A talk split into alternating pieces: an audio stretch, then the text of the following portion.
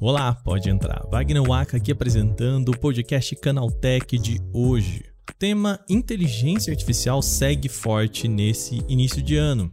Depois de falarmos do chat GPT ou chat GPT, agora é outro tema relativo a isso que ganhou as chamadas dos sites de tecnologia, inclusive aqui o Canaltech. Pesquisadores da Microsoft desenvolveram um modelo de linguagem capaz de recriar a voz de uma pessoa. Até aqui, pouca novidade. A questão é que a tecnologia precisa de apenas 3 segundos de exemplo da voz original para conseguir recriar uma nova feita por inteligência artificial. Eu disse 3 segundos apenas.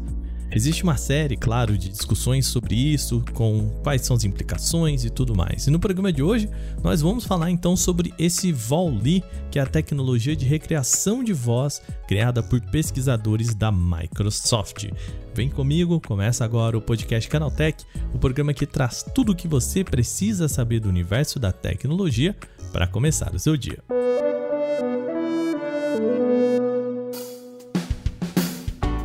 seja bem-vindo e bem-vinda ao podcast Canaltech, o programa diário que atualiza você das discussões mais relevantes do mundo da tecnologia. De terça a sábado, a gente está aqui às 7 horas da manhã, logo de manhãzinha ali com os acontecimentos tecnológicos aprofundados aí no seu ouvido.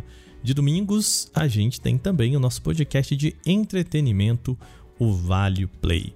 Falando nisso, hoje tem episódio especial aqui no nosso feed. Se você está ouvindo esse programa logo de manhã, já já aparece aí na sua timeline. A gente vai soltar um Vale Play especial com spoiler para você que escuta esse programa já no lançamento. Nós entrevistamos a Amanda Souza, participante do Casamento às Cegas, programa da Netflix. A gente conversou com ela, falamos sobre o caso dela lá no programa, sobre gordofobia e muito mais. O programa tá bem legal. Se você tá ouvindo no lançamento desse podcast, já já tá aí no feed. É só ir lá e acompanhar, tá bom? Sem mais, então, vamos para o nosso tema de hoje.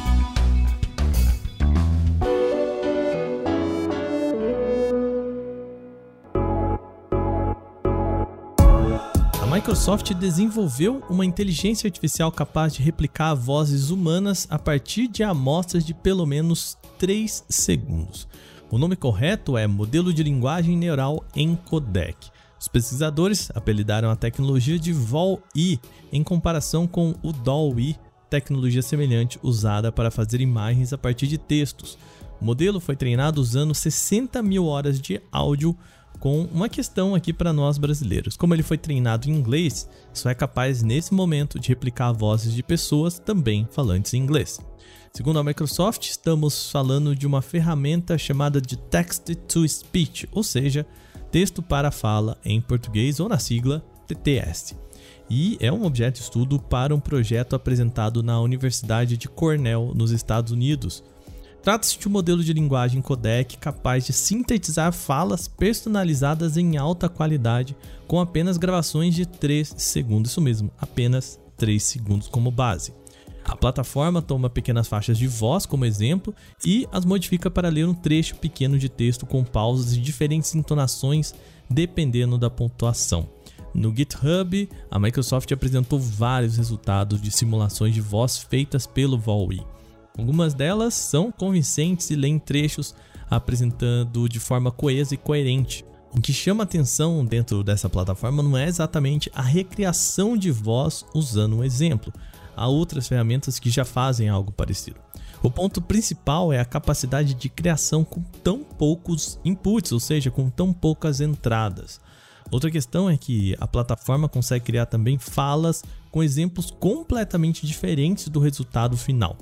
Vamos ouvir aqui um para você entender do que eu estou falando. Esse é o input, ou seja, o exemplo usado pelo modelo como base. Aqui, a pessoa real disse a seguinte frase em inglês: Ela recuou e esperou, mas não podia esperar muito mais. O modelo foi treinado então para usar esse mesmo timbre dessa pessoa e o modo de falar, mas gerou outra frase. Aqui eu confesso que eu não entendi o sentido dessa frase criada, mas vamos tentar traduzir. Number 10. Fresh Número Nelly's 10. waiting A Nelly está esperando por você. Boa noite, marido. Fecha aspas. É isso que eles criaram no final. Number 10. Fresh Nelly's waiting on you. Good night, husband. O importante é perceber que o modelo não tem usa nenhuma palavra que o exemplo inicial colocou, ou seja, toda essa frase foi recriada do zero com essa entonação. Fora isso, a plataforma também consegue colocar diferentes entonações na voz. Vamos ouvir outro exemplo. We live by the rule of law. Essa voz que você vê aí usada como base é falada por uma pessoa real. Essa voz aí, ela diz o seguinte: Nós vivemos sob as regras da lei. O Vauli então cria outra frase completamente diferente usando o seguinte texto: abre aspas, because we don't need it, ou seja, traduzindo, pois nós não precisamos disso. Ouça a primeira versão criada pelo Vauli Because we do not need it. e agora ouça a segunda versão. Because we do not need it. Perceba que nessa segunda há uma leve pausa depois da palavra because, como se tivesse aí uma vírgula. A primeira ele fala bem rápido ali passando, sem pontuação nenhuma, e a segunda ele falou because e dá uma leve paradinha. Vamos ouvir de novo. A primeira, mais rápida aí, Because we do not need it. e a segunda com a pausa que eu citei. Because we do not need it. Muito complexo, né? Outro exemplo que os pesquisadores oferecem é uma réplica de voz mantendo um contexto. Por exemplo, se eu pegar um áudio de rádio antigo como este aqui, Right. Like about One Flew Over the Cuckoo's Nest? dá para recriar também esse contexto como se fosse em rádio, como nessa versão feita aqui pelo Vol-E. Oh, thank you. It's like you know, and more convenient too. Bom, por fim, outro ponto muito impressionante da tecnologia é que é possível criar versões com diferentes sentimentos sobre uma mesma frase. Eu vou colocar aqui alguns exemplos da mesma frase em que a pessoa fala We have to reduce the number of plastic bags, ou seja, temos que reduzir o número de sacolas plásticas em inglês. Nesse exemplo, a fala com entonação neutra. Escuta aí. We have to reduce the number of plastic bags. Só que o Vauli também é capaz de criar a mesma fala como se a pessoa tivesse nervosa. Escuta aí. We have to reduce the number of plastic bags. E aqui tem um exemplo como se a pessoa tivesse sonolenta. Olha aí. We have to reduce the number of plastic bags. Impressionante, né? É tão impressionante quanto perigoso.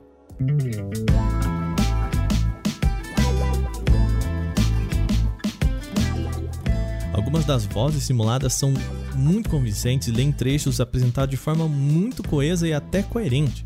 Assim como a geração de imagens a partir de referências, a IA do Vauli é significativamente perigosa. A ferramenta serviria perfeitamente para simular vozes de outras pessoas sem a devida autorização, apesar de o resultado não ser tão convincente em todos os cenários. A IA poderia, por exemplo, ser colocada para simular discursos de políticos e dar voz a figuras públicas importantes, aproveitando também a compactação de áudio das redes sociais e mensageiros para mascarar algumas falhas de amostra. Por exemplo, quando você já recebe um áudio no WhatsApp, tá aquela qualidade super show, né? Então, se você usar essa falta aí de qualidade ou essa compactação, dá para mascarar muitas falhas. Se disponível para o público de forma indiscriminada, qualquer um poderia inserir amostras de um político, artista ou mesmo de amigos e criar qualquer discurso. As vozes sintéticas também poderiam ser usadas para atacar pessoas específicas, como simular sequestros, pedido de dinheiro e até ofensas. Além disso, as faixas geradas pelo Vauli também poderiam ser utilizadas para conversar com bancos e pessoas de confiança, ou seja, por se passar com alguém, sabe aquele golpe do filho pedindo pro pai que precisa de dinheiro, enfim, que a gente já viu muitas vezes aqui? Pois é. Ou seja, é preciso ter muito, mas muito cuidado com isso. Por conta desse perigo, o Vauli não está disponível para o público geral e somente pode ser conferido a partir das amostras divulgadas pela Microsoft. Segundo os autores do estudo, os experimentos desse trabalho foram realizados sob a suposição de que o usuário do modelo é o locutor-alvo e foi também aprovado pelo locutor, ou seja, todas as vozes que a gente viu aqui foram aprovadas e as pessoas, os pesquisadores, poderiam usar essas vozes. Se você quiser saber mais sobre as implicações de uso de inteligência artificial para temas desse tipo, até para a criação de obras de arte, nós temos um Porta 101 inteiro sobre isso. Eu vou deixar o link aqui na descrição desse podcast. Agora terminado o nosso principal papo de hoje, vamos para o nosso quadro O Aconteceu Também.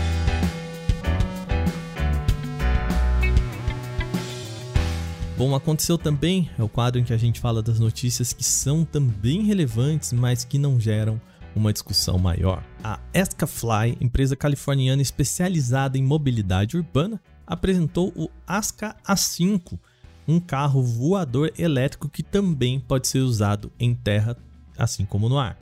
Projetado para levar até quatro pessoas, o Asca A5 é equipado com seis rotores elétricos e um a gasolina e garante um fator de redundância aeronáutica para voo. O modelo é do tamanho de um SUV quando está com as asas e rotores recolhidos. Já a operação, segundo a ASCA, pode ser feita em qualquer heliporto e vertiporto abrindo aí as asas ou até mesmo em uma pista pequena. A decolagem pode ser vertical ou diagonal com pouquíssimo espaço.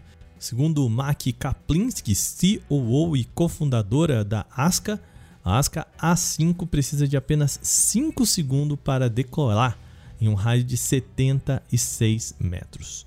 O modelo já está em pré-venda e para reservá-lo você precisa depositar a quantia de 5 mil dólares para a empresa que ainda não revelou o valor final do produto. O lançamento está programado para 2026. Após ter sido lançado no mercado chinês em dezembro do ano passado, o IQU 11 ganhou uma versão global. O smartphone tem poucas alterações em relação ao já conhecido pela subsidiária Vivo Mobile mantendo o alto poder de processamento entre os destaques. O aparelho vai ser vendido em duas variantes, com 8 GB ou 16 GB de memória RAM e apenas uma opção de armazenamento com 256 GB. Para efeito de comparação, o iQOO 11 que chegou à China com opções de 8, 12 e 16 de RAM, 128, 256 e 512 GB de espaço, ou seja, muitas mais versões. Até o momento, não há informações sobre a venda dessas versões adicionais no mercado global. O IQ11 foi apresentado ao mercado indiano agora, mas pode chegar a mais países na sequência. O preço oficial parte do equivalente a R$ 3.200 na conversão direta, sem contar impostos. Hoje a Apple vai reinventar o celular. Isso é o que disse Steve Jobs para uma multidão de jornalistas na manhã de 9 de janeiro de 2007, durante a conferência chamada Macworld Expo. Foi quando um dos executivos mais reconhecidos do mercado apresentou o primeiro iPhone há 16 anos. Muitos analistas acreditavam que consumidores não iriam abandonar a satisfatória resposta tátil do teclado físico por uma tela e teclado virtuais. E mesmo um ano depois, havia muita expectativa de que a Apple não fosse atingir a meta de vendas prevista originalmente. No anúncio do primeiro iPhone, Steve Jobs revelou que a empresa esperava conquistar 1% do mercado de telefonia móvel no ano seguinte. Se 1 bilhão de aparelhos fossem vendidos em todo o mundo durante 2008, os iPhones representariam a marca de 10 milhões de unidades. No ano de 2007 foram vendidos 1,15 bilhão de celulares e Jobs foi inteligente em ampliar a previsão para o fim do ano seguinte, já que o primeiro iPhone foi anunciado em janeiro, mas lançado apenas em junho de 2007. A meta é ambiciosa, mas apesar da visão pessimista de jornalistas e analistas do mercado, ela foi capaz de ultrapassar a marca de 10 milhões de iPhones vendidos ainda em 2008. Bom, 16 anos depois, a gente já sabe onde que chegou o lançamento do iPhone inicial. A Wowi, startup que opera em Hong Kong, apresentou uma opção diferente para quem gosta de cachorros. Trata-se do Dog E, um robô que tem personalidade própria e perfis diferenciados para cada dono. Ele é conectado por meio de um aplicativo para smartphone em que usuários podem definir um nome para o seu cãozinho. Diversas outras opções de interação também são ajustadas por ali. Porém, é no próprio robô que os usuários podem demonstrar afeto e carinho. Ele tem vários sensores posicionados em locais como a cabeça, nariz e lados do corpo. A partir de então, ele vai reagir a cada ação realizada pelos donos e o conjunto dessas reações gera personalidade do cachorro. Ele pode ser mais animado e brincalhão ou mesmo mais contido e tímido. O Dog está em fase de pré-venda com entregas previstas para o segundo semestre nos Estados Unidos e Canadá. O preço oficial é de 80 dólares, equivalentes a aproximadamente 420 reais na conversão direta, sem contar impostos. Contudo, não há previsão para lançamento do produto aqui no Brasil. Elon Musk revelou datas de lançamento e mais novidades sobre alguns recursos que devem chegar ao Twitter em breve. Segundo o CEO da rede social, uma imensa renovação da interface de usuários deve ser implementada para otimizar a experiência na plataforma. A primeira delas é a alternância entre os feeds cronológico e recomendado, prevista para ser lançada ainda nesta semana. Aí bastará deslizar o dedo enquanto se navega na interface principal dos tweets para trocar o modo de exibição, facilitando aí a publicação nos dois estilos. A segunda mudança é o botão de favoritar conteúdo, sendo que o usuário pode gerenciar as suas marcações de favoritos. Essa edição deve chegar em algum momento na próxima semana. No final da mensagem ainda, o bilionário prometeu o lançamento dos tweets mais longos. Ainda não está claro como tudo deve funcionar, mas Musk havia garantido até 4 mil caracteres em cada post, isso deve chegar no início de fevereiro.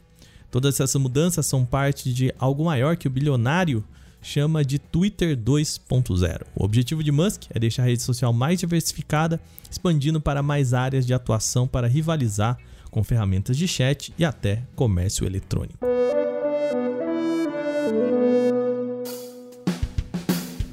Bom, e com essas notícias, o nosso podcast Canaltech de hoje vai chegando ao fim. Lembre-se de seguir a gente e deixar aquela avaliação em seu agregador de podcasts se você utiliza um. É sempre bom lembrar que os dias da publicação do nosso programa são de terça a sábado, sempre com episódio novo, logo de manhã, às 7 horas, para acompanhar o seu cafezinho. Esse episódio foi roteirizado, apresentado e editado por mim, Wagner Waka, e o programa contou com reportagem de Felipe Ribeiro, Vinícius Mosquen, Victor Carvalho e Alveni Lisboa. A revisão de áudio é da dupla Gabriel Rime e Mari Capetinga. A trilha sonora, uma criação de Guilherme Zomer, e a capa desse programa foi feita por Eric Teixeira. A gente vai ficando por aqui, amanhã tem mais. Aquele abraço, tchau, tchau.